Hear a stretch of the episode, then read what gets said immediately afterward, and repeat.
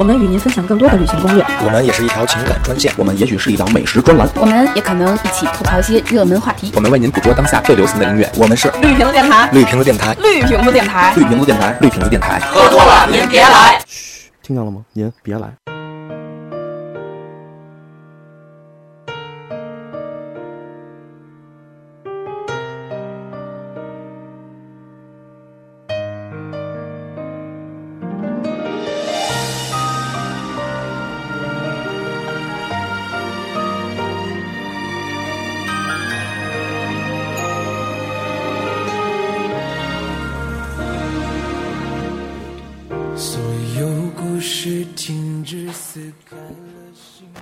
大家好，欢迎收听绿瓶子电台，我是焦圈儿。大家好，我是张伟婉，我是团团，我是团团，Hello Hello。哎，这歌听的我整个人都暗下来了。我我如我我好久没听过这歌了，如果不是录这期节目的话，我可能今后都不会听这首歌。我刚才在挑这歌的时候，都觉得这首歌唱的好心酸，这首歌唱的。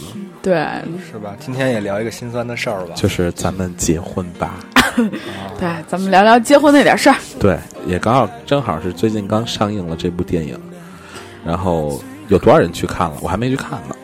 对，一说一说到这个电影，我就想起当时那个同名的电视剧《咱们结婚吧》，当时哇塞，感动的我都整个人哇塞，就得找一个果然那样的，就是就得找一黄海波那样的。刚看完没俩星期呢，他就嫖娼了。啊，对，但但其实电视剧里边塑造那个角色，其实就是太理想化了。我是觉得，就是就是这种国民好女婿，真的是不太好，不太好遇见。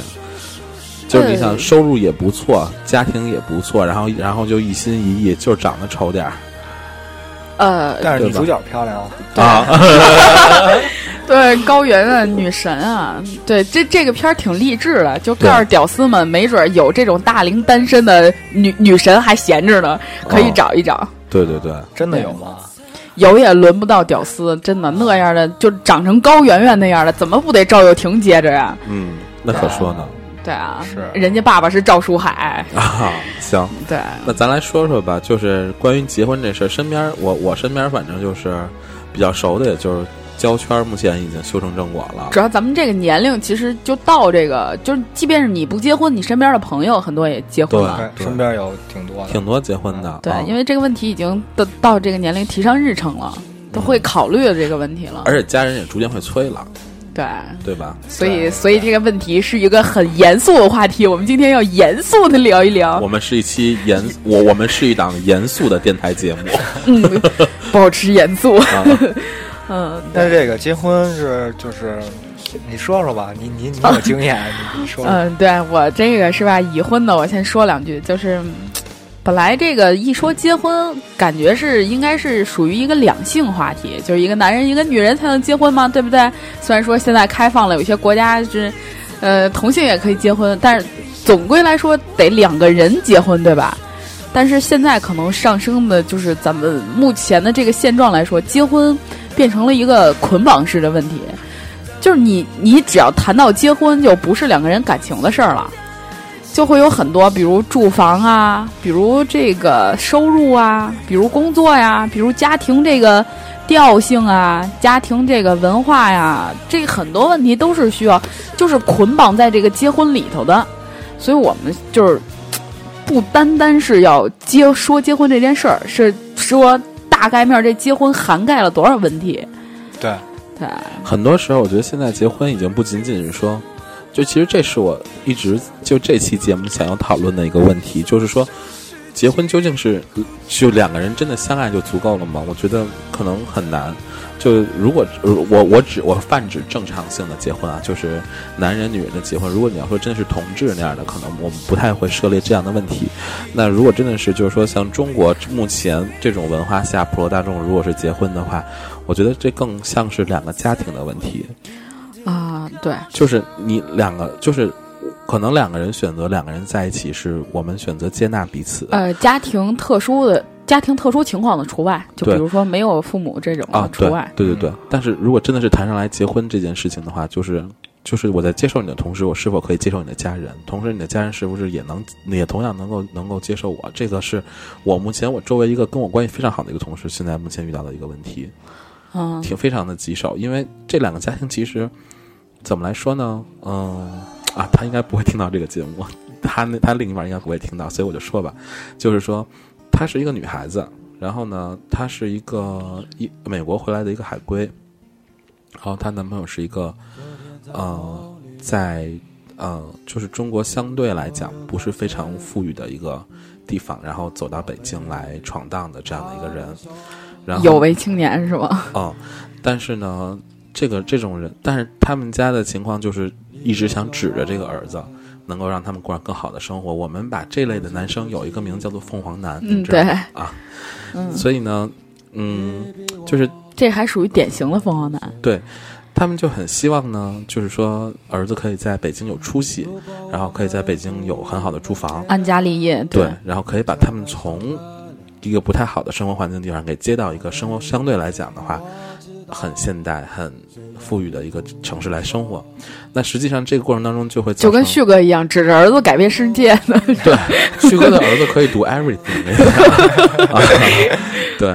然后呢，就是那其实这个女生我，我我刨去我跟她平时私下朋友关系很不错之外，我们跳出来看这件事情来讲的话，我觉得这个女生确实是也是为这件他们两个之间这感情做出挺大牺牲的。首先一个就是如果要买房的话，这女生说她要她可能会首付这个首付，然后可能会要两个人在一块儿去按揭。其实她收入水平跟我其实是差不多的。其实如果要在北京供一套房的话，其实压力也挺大的。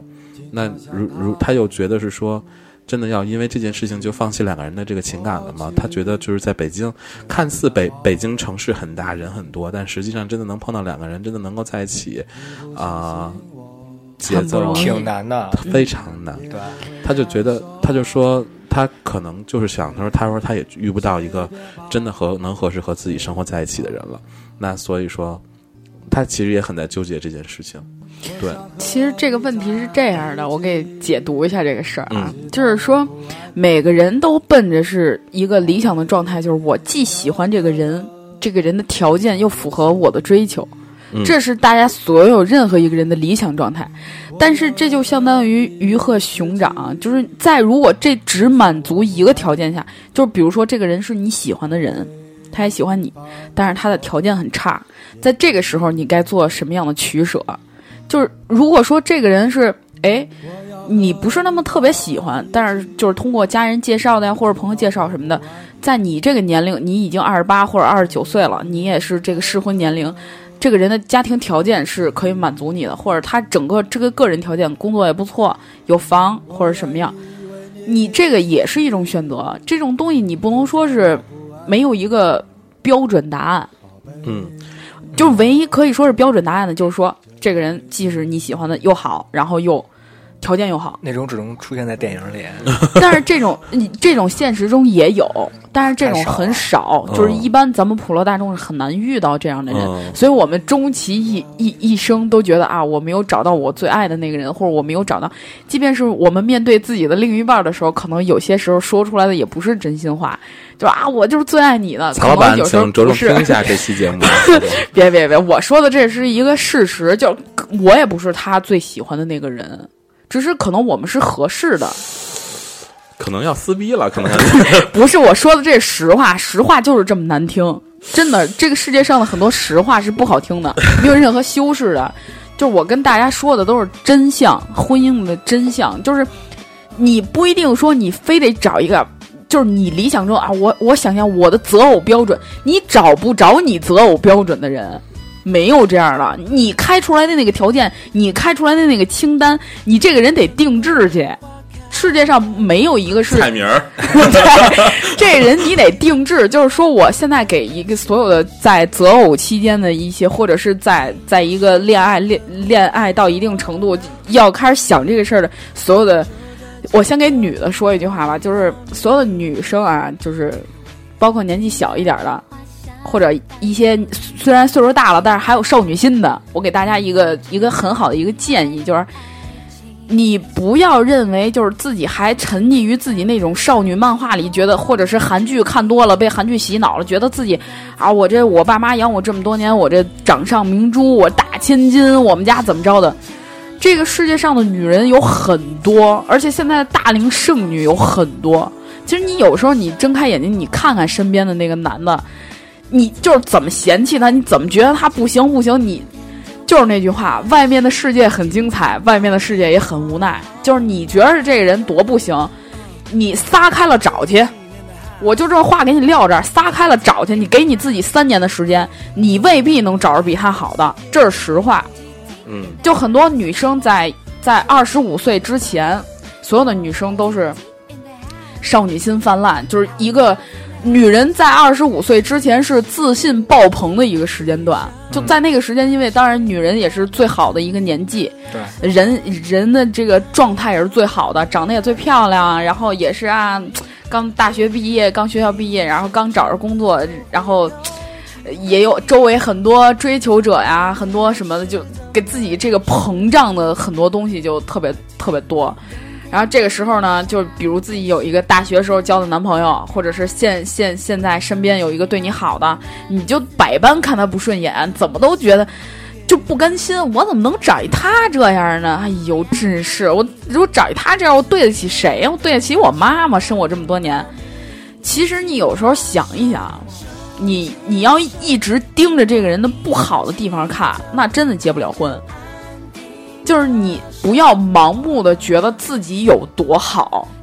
咱们前一段时间就是有有那么一阵流行过那么一句话，就是你别想着找梁朝伟，你不是张曼玉，你不是刘嘉玲，你别想着自己怎么着似的。就当然也不是说打击大家的自信，说你不够好啊怎么样，不是这样的，就是说。知足常乐，是不是？不要盲目的就就照着自己那个择择偶标准那个条条框框来找男朋友，或者这样要求自己的男朋友。你这样要求自己的男朋友的其结果就是，像我们我们这个年年纪的很多同学，就是失去了当初特别爱自己的大学时候的男朋友。那个时候男朋友对自己特别好。真的让站着不敢坐着那种，然后当时就嫌嫌不行，让站着不敢坐，这是对他好吗？这是就是 就是说那种特别特别特别好那种啊，就大学的时候觉得啊，老娘怎么甘心找一这样呢？不行，就是以后出了社会是工作了，肯定有比这样好的，有比这样强的。结果现在找的怎么样？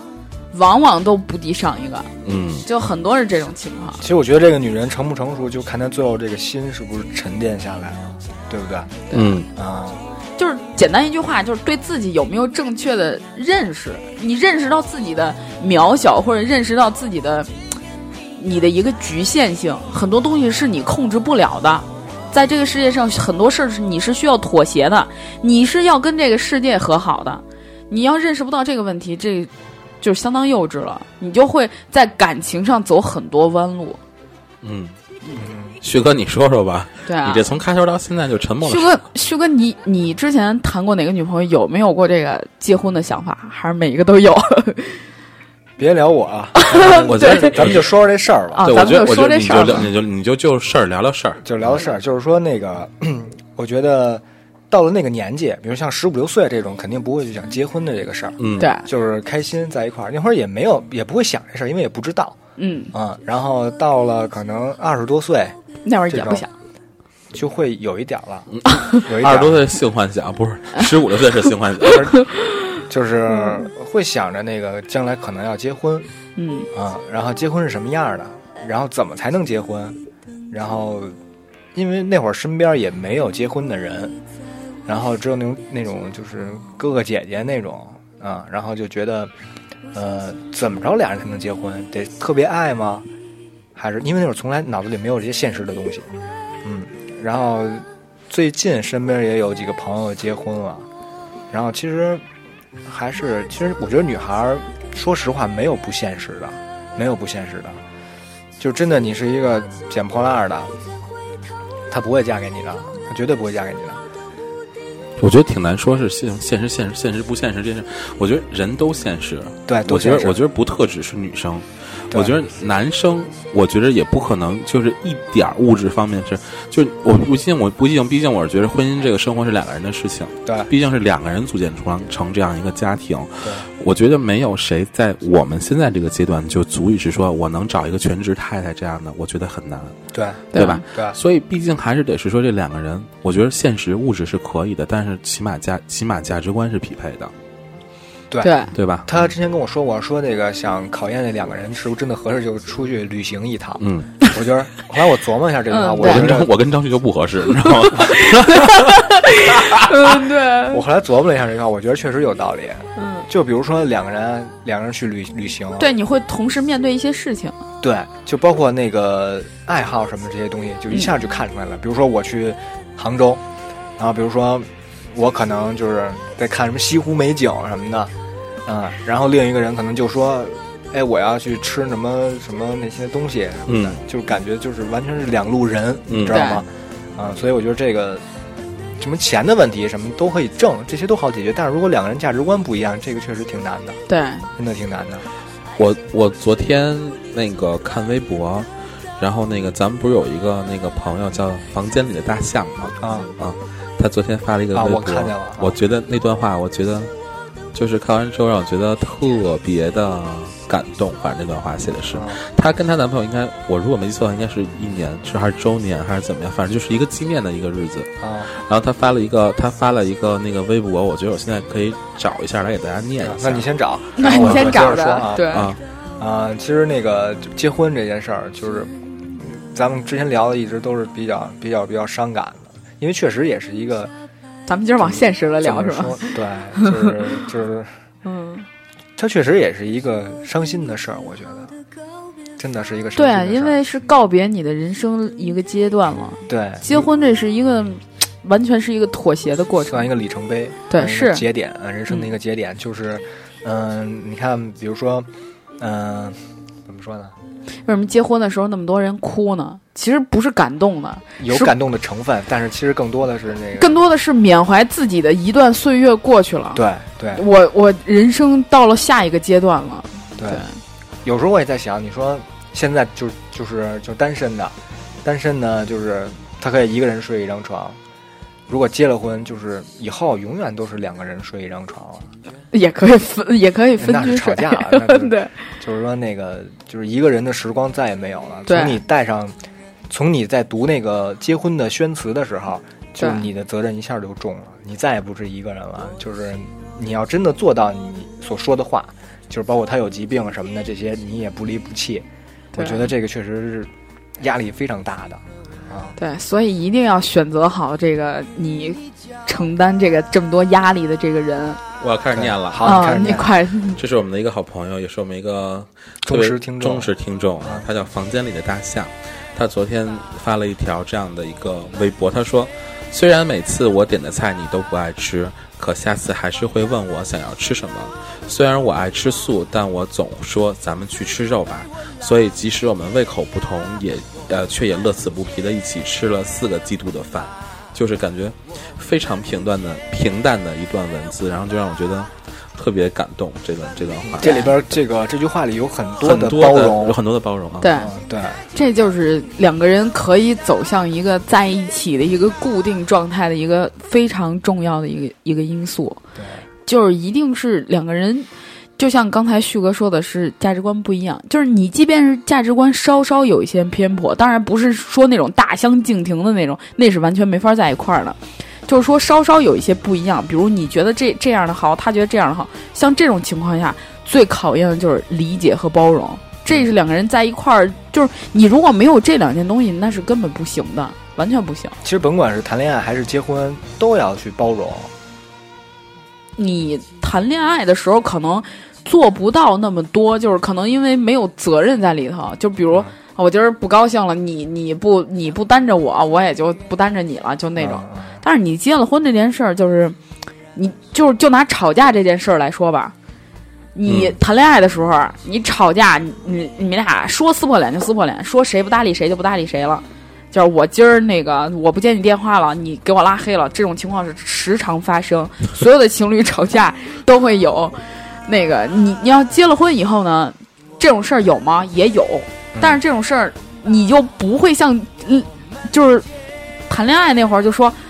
我不理你就不理你了，我就任性，我就就不理你了。你在结了婚以后，很多事儿你这这种情况是不会发生的。啊，就是你你这还没有孩子，你说变成一家人了，对一家人那种拌嘴那种感觉就跟对对，感觉不一样。对不一样了就。嗯，对，是你想，其实你想，我一说到这，我就想我妈，真的，我妈就是，就我家庭比较比较比较特殊一点啊，所以就是，所以我妈其实吃很多苦，但她是一个没有什么怨言的一个人，对她不管受了多少委屈，就是还是去做饭、去做家务什么之类的，对，就你就觉得，你你你即便是做了什么决定之，她还是得得这样照常下去去过日子，日子还是得这么过。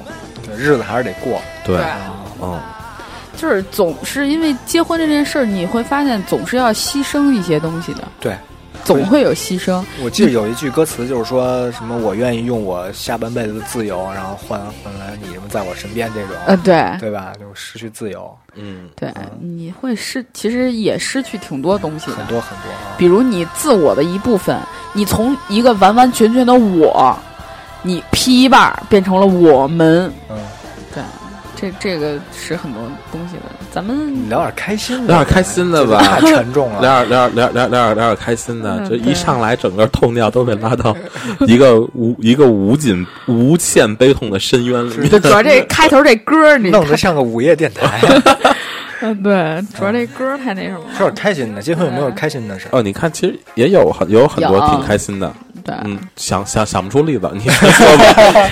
嗯，这个这个说点高兴的，就是你结婚，你一旦说是找对了人啊，啊，这真的是是一件特别开心的事儿情人节天天都过是吧？啊。对，这句话真说的一点没错。你你要找着合适的人结婚呢，就一下就完全那种自己原来那种无助感就没有了。就感觉你就是永远呃，更无助了。就是 不是就是永远有个人会在你身边对你支持你你哪怕你出去，你跟人吵架，你都觉得腰杆항啊，对，就是你知知道有有一种那种感觉，就是小小学的时候上上学的时候有一种你哥你姐在高年级的那种感觉，真的，你要一说什么我嗯找我老公说去，我老我我老公怎么着的，就是你对你老公有这种感觉吗？有一点儿啊，就是 你老公都娘成那样了，虽然很娘，但是在我心目中他是很爷们的，很爷们的，一一天一天到晚就是一见到我就是那什么，就就就就直溜就走就走不了道儿，你知道吗？他必须得贴着你，啊，他必须得他必须得长我身上的那种？那是因为他喜欢你，真是的啊。我知道，嗯对，就是嗯还有一个问题，就是你要是找对了人的话，很多，嗯，就像之前我刚说的那些很现实的问题吧，你也就特别能接受了，你就觉得。啊你就你你要是找找这个人合适的话，你们俩两个人能一起面对这些问题的时候，你就觉得这些问题不是问题。比如说你们两个早上起床都有体臭的问题，no，那个，比如说，你说的给我愣住了，我倒，想起口臭了，早上起来有口臭是真的，哦。就是你哎，如果早上起来那个你们俩都有口臭，他突然要亲你的话，你会怎么办？呃，刚开始那会儿是可以的，后来就不行了。啊，哎，真的是，你就刚开始你们你你会发现，刚开始好的时候就就怎么都行，好像没没没有什么顾忌，对没有顾忌这件事儿，就觉得啊、嗯也也可以。但是结了婚以后，好你还像自己滚蛋那种对自己人了就熟了。我操，别闹，干嘛呢？就是这很很熟那种，就不一样了啊。，就是可能那种老夫老妻出门都不会牵着手啊，啊就是感觉左左手摸右手那种感觉似的。嗯，呃，我们俩就是拿我来说，我们俩最开始好的时候出门也不不腻乎，就是就出出去看着不像情侣那种那他。跟我腻乎啊！我跟你说，他跟我哎是真腻乎啊！我我我有一个问题，就是说嗯你们就比如说出门不拉手，不拉手是因为是因为感情，就是觉得之前都拉过了就没什么意思，还是觉得就是我不拉着我也不会失去他？我觉得应该不拉着也不会失去对？，就是你这那种感觉不拉着也不会失去。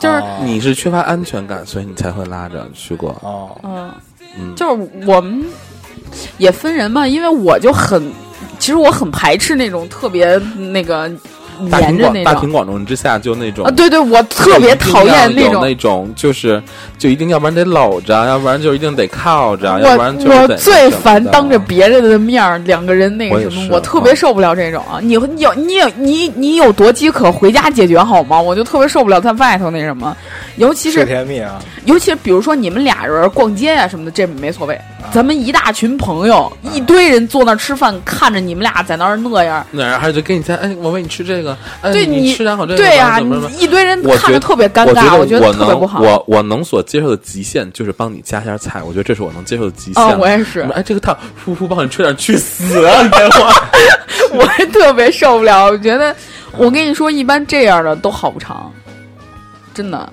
就这这是一个规律去的，我觉得，嗯这这种就是嗯怎么说呢？这种这样的这这种状态，基本就是一个不成熟的一个状态，也不是对对也不是说秀恩爱不好啊，可以秀恩爱，就是分什么时候？，对分场合。对，就是你把照片都换成秀恩爱的就不太好，就把头像都换成那种就不好了，是吧？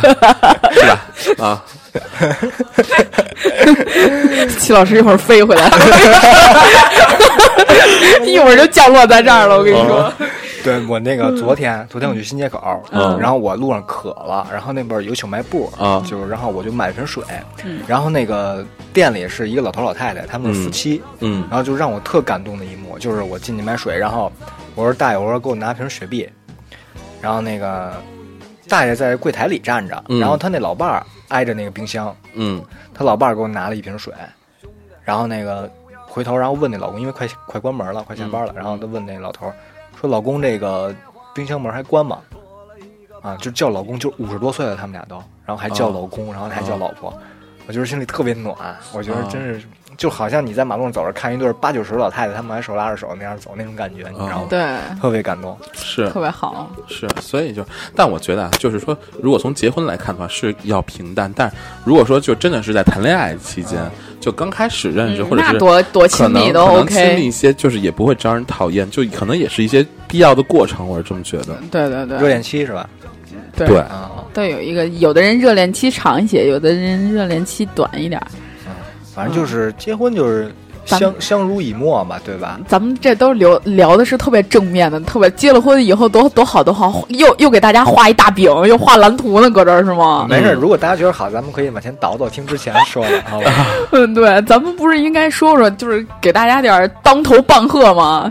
啊，就聊点现实的吗？就其实很多人是不能接受结不能接受结婚的，或者就以至于就是两个人在一起生活都接受不了。像我就是我就是典型这种人，我就真的是自个儿一个人时间长了之后就人就毒了。毒，就是首首先第一个是有点恐婚了是吧？不是？我觉得第一个是我不太需要，我觉得我生活等问题等等一系列的，我知道你什么你什么想法，就是说你觉得你的所有问题你自己都能解决，你不想一另外一个人进来，而且他有可能你还得照顾他麻烦，，对，对吗？倒不是说我要照顾他，其实我照顾他没有什么问题，只不过我觉得就是很麻烦，啊就是很多时候你需要有很多时间去解释啊，或者是去说啊什么的。对我觉得，因为我其实每天真挺忙的，你知道吗？就是我很，我除了就是我们周末见一下，是吧？我我基本很少会跟人家说，就是一件事情，我跟你讲很多第一个我没有耐心，第二个我觉得，而且另外一个就是说，我觉得我的生活是我自个儿可以去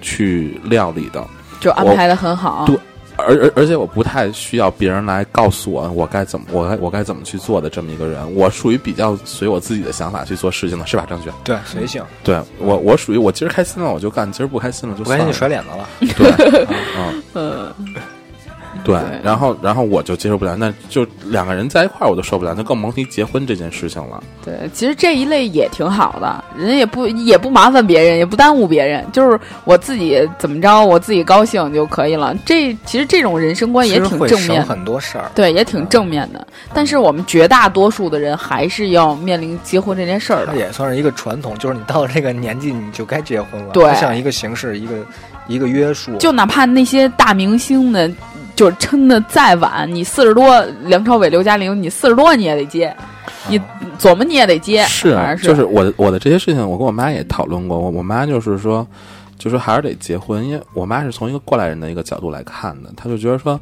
她说那你这不结婚以后老了没人照顾你啊什么之类的，然后她说你老你老了你多孤独啊怎么怎么，就跟我这么说。对，人年轻好过，嗯老了就其实我妈说这些事情，我之前也有想过，尤尤其是我我去年就是前年了，已经是，就是我去厦门那一年，我妈那会儿跟我说，她说你老了还是得找一人，她说你现在看的是一帮朋友天天在一块儿嘻哈，但是等等大家都结婚了，就大家都都各自有各自的家庭了，就不是那样了。对，就分不出那么时然后当间给你了时我就在。厦门自个儿就想着，嗯我妈说的可能还真有点道理，我跟你讲，嗯，对啊，嗯，你看，比如说起的今儿就没来，对啊，因为人家有女可朋友可能在换头像吧，对啊，这是一个特别现实的问题，就是你。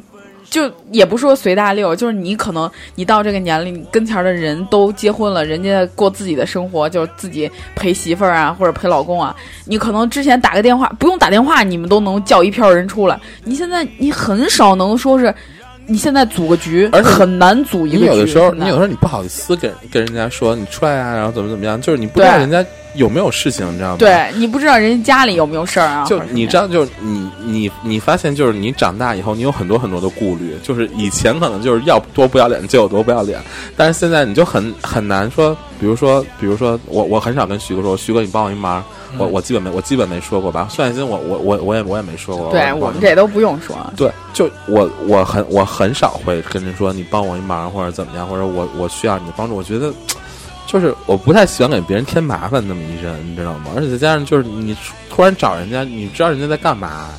我觉得你这个特别冒昧，是不是？对你这个能单录一集了都，我觉得呃是吗？这是一个特殊的问题。你这个离嗯跟结婚这个问题又啊拓拓展出来一个新的问题。OK OK，这个我们留到下回我们再聊好吧？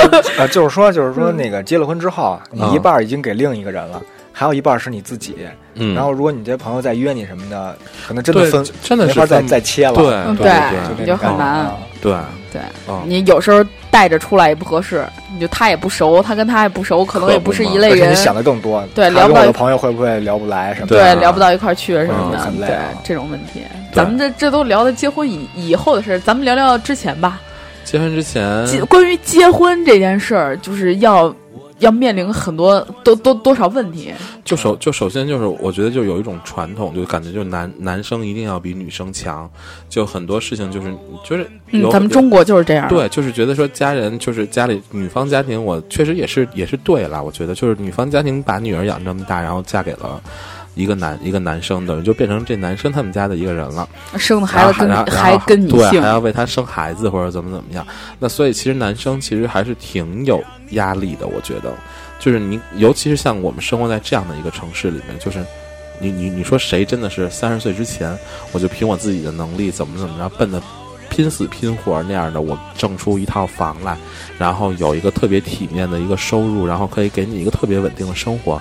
其实有很多人不是他真的是他不爱一个人，或者是说不敢跟一个人在一起，是他不敢给他一个特别很好、特很好的承诺，你懂哈？就是你你你没法，你很难去承诺他，我是不是真的能给你这样的生活？但你有的时候就是说我可能就是不想，因为我给不了你，但是还是希望能够你能过得很好，就是不想耽误这个人，所以就跟他说，你可以有很多很好的选择，那我就一直陪伴你就好了。嗯，呃，我觉得这个问题是分两两种来说，一种是就是你跟这个人在一起的时候，这个人完全了解你现在的状况，他跟你在一起的时候，你就是个屌丝，所以他不在乎你是个是不是个屌丝，他只是等你一句话的。如果是这种情况，劝大家就是该该说点什么时候就说点什么。因为我之前有一个朋友，你知道吗？他他跟他女朋友在一起四年，嗯他这女朋友其实特想跟他结婚，但是他呢什么都没有，也是北京的北京人，但就是他们家条件也是有点特殊，所以家里边又负担又重，又有妈跟姥姥需要养，然后这边爸爸这边吧又再婚了，所以也不不是很管他这种。他这女朋友呢，其实真的是一直特别想跟他结婚，但是他就是一种自卑心理，也加一种就像你刚说的，我觉得我负不起这个责任，我我觉得我可能给不了你想要的，是可能这姑娘就是平时。平时就是偶然间会流露出来，比如说去我们这种有房的人家里边的时候，就说啊，看有个房子好好啊，什么可能不经意间会流露出这种想法，但是他从来没给给过他压力，说啊你得有房啊什么，他从来没这么说过。但这其实对男生来讲就是压力，是因为你们现在是因为你们有很稳定的居住环境，有很稳定的生活的这样的一个节奏是这样。但是对于没有这种稳这种稳定的收入，嗯没有稳定的没有稳定的居住环境来讲的话，这就是个事儿。啊，你你听我说完这个事儿啊，就是这个男的就一直他就他特别敏感，就只要这女的说，但凡关于点这种条件的，只说别人或者怎么说这么一句话，他就受伤了，当然了，这是他就他就他就受伤，然后他就一直他就从来没跟这个女的提过说要结婚这事儿，这这女的光这提结婚这事儿，一直都是这女的在提，一定是这样的，因为我觉得每个人都很。可是可是我跟你讲啊，是这样，因为是这样的，因为每个人都很都很清楚自己的最大的最大的软肋在什么地方，就是比如说孙爱新，你在路上碰见一瘸子，嗯，然后但是他呢并不是很瘸，在路上他就还可以。就是依靠他的努力，可以稍微正常的行走，但是你呢，看出他好像是有点瘸，你就一直跟他，你就在后面窃窃私语说他可能真的是瘸，你就前面这个人他会特别特别特别敏感，就是他一直在很努力的去掩饰一件事情的时候，结果还是被人被人这戳穿，他就会特别敏感。同样就是这男生，你觉得他真的不喜欢这女生吗？他也喜欢，只不过现在现实的问题确实是有这样的一个有一个很大的一个阻碍，所以当当他听他一直在为了去弥补这件事情在努力，当所以你当提到跟与这件事情有相关的任何一点的时候，他都会变得非常敏感。哦，然后然后这女的把把这个男的就带到他家里见了所有的家长，然后家里边人就是他就刚才说的，就是他跟家里边说的全都是这男的的优点，就说他多好多好，然后多那太难得了，有的女的说的全是缺点。就是多有才多有才，然后什么什么怎怎么好怎么好的，然后就是这女女女女孩儿，他们家是拆迁户，他们家有房，所以这女的就说没所谓，我只是想跟你在一起什么什么的，就等你一句话。结果男的还是要强，五年啊，他们俩在一起五年，这男的这始终没开过口，就从来没说啊，咱们俩要不然结婚吧什么的，一直没有。等到这个女的最后真的泪都流干了，相当于就是每次都跟我们提起这事儿就哭，提起这事儿就哭。她说她真的不想分手，但是这男的是真的没有一点儿一丝一毫想要跟她结婚的意思，他真的等不起了，今年二十八岁了，所以没有办法，所以分手了。挺可惜的哈。对，嗯然后分手了以后，他其实也是想以这个分手的形式来惊醒一下这男的，说看看会怎么样。结果分手了，你知道吗？这男的说：“我祝福你，你会找到更好的。我挺理解这男的。我也是，我也挺理解这男生的。我”我就特我特别不能理解这件事。你们想的实在是太少了，我只能说女生想的，真的女女生想的女女生真的是头发长劲儿短，你说吧。如果不是这个问题是，如果你要不想跟我结婚，你为什么要跟我在一起四年呢？他一直在努力啊，想跟你结婚对啊。你想跟我结婚，你为什么不说呢？但是你但是女生的表现给我来讲的话，就是你一直在催促我，让我给你一个很好的一个环境，结果最后你说你给不了我这环境了，那我这东西这房我出来，你跟我结婚吧。这男的就觉得我那我那我究竟是个什么呢？你不你不了解男生的，我跟你讲啊，可是我觉得小女人这好浓。我觉得这女的为了她愿意放弃这么多东西，为了所以就他愿意跟你讲，就是男付出这么多，他都不男生和女能接受。男男生和女生的思维真的是从根源上就不一样。我跟你讲，所以你没有办法去想到这男生是怎么想的。当然，我也理解不了这个女生是怎么想的，真的。对，您真的是，我觉得这这种情况下，我其实我觉得啊，我是真的不能理解。我觉得这个自尊，你那好了，此题无解。对啊，自尊就那么重要吗？们各自找各自适合的幸福。下次把他们请来当嘉宾，请他们来加当嘉宾，咱我我们这可能以后就换名了，叫第三调调解室。谁在说？可能是。可能是对。嗯我觉得今天我们又录成了一个午夜电台的一个节目，你觉得吗？对心灵鸡汤节目就是一个。好鸡汤，今儿疙瘩汤，今儿。反正反正就是要结婚的，还是准备结婚的，就反正就听听吧。啊嗯，反正我觉得多少有点受用，我觉得。对对对包括还有什么就是情感现在不顺利的，我觉得都可以听听。嗯，嗯对，我觉得还是要多多包容、多理解，然后多认识一下自己吧。我觉得这是问题的根根源。根源就是还是真的是得认清自己。我觉得，我觉得我前一阵儿看《奇葩说》啊，就是我非常喜欢的一个节目。我觉得里边马薇薇说的一句话特别好。我觉得在你活到一定阶段时候，就我觉得每个人都有自个儿的膨膨胀期，很理解。就是你的不管是你的收入等等、人脉等等，都会让你觉得可能你在一个阶段觉得自己特牛逼，然后就觉得自己我操，我可能就是全世界啊，我没。谁了，对我我最牛逼对的，，但是马薇薇当时说了一句话，就是说啊、其实你要在一个阶段，你必须要遇见平庸的自己。对你真的是遇到，你真的是认识到了你自己的平庸之后，才会发现，其实你只是平凡的人当中的其中一个，你没有比谁不并不同。对你认识到了平庸的自己了以后，你就会感恩自己身边的一切，就是你现在拥有的一些东西。对对，而不会就是挑三拣四、嫌弃嫌东嫌西的，觉得这不好那不好的。哦，太好走心的一期节目。我觉得放上那个背景音乐，真的是快哭了。对对，我们我完了，就是今天也是节目的最后吧，我就希望啊，反正也是借这个电影儿，也是希望大家能够遇见平庸的自己，然后也可以希望找到自己最平淡的幸福。也祝有情人终成眷属。对、嗯嗯珍惜眼前人。好吧，嗯，那好吧，我我们这期节目就到这边结束了。然后我们想跟听众朋友们说一下，我们呃最近啊算了，有 当个做个秘密吧，不告保不告持神秘可还行不告诉你们了，请大家在这一周内，请关注我们的新浪微博的动态，以及我们在荔枝端以及各个端口的动态。我们最近有一个小活动，最近嗯，对好，吧，请大家持有意思呢。嗯，请大家持续关注，好吧？好的，那我们下期再见。嗯，再见好。的，拜拜拜拜嗯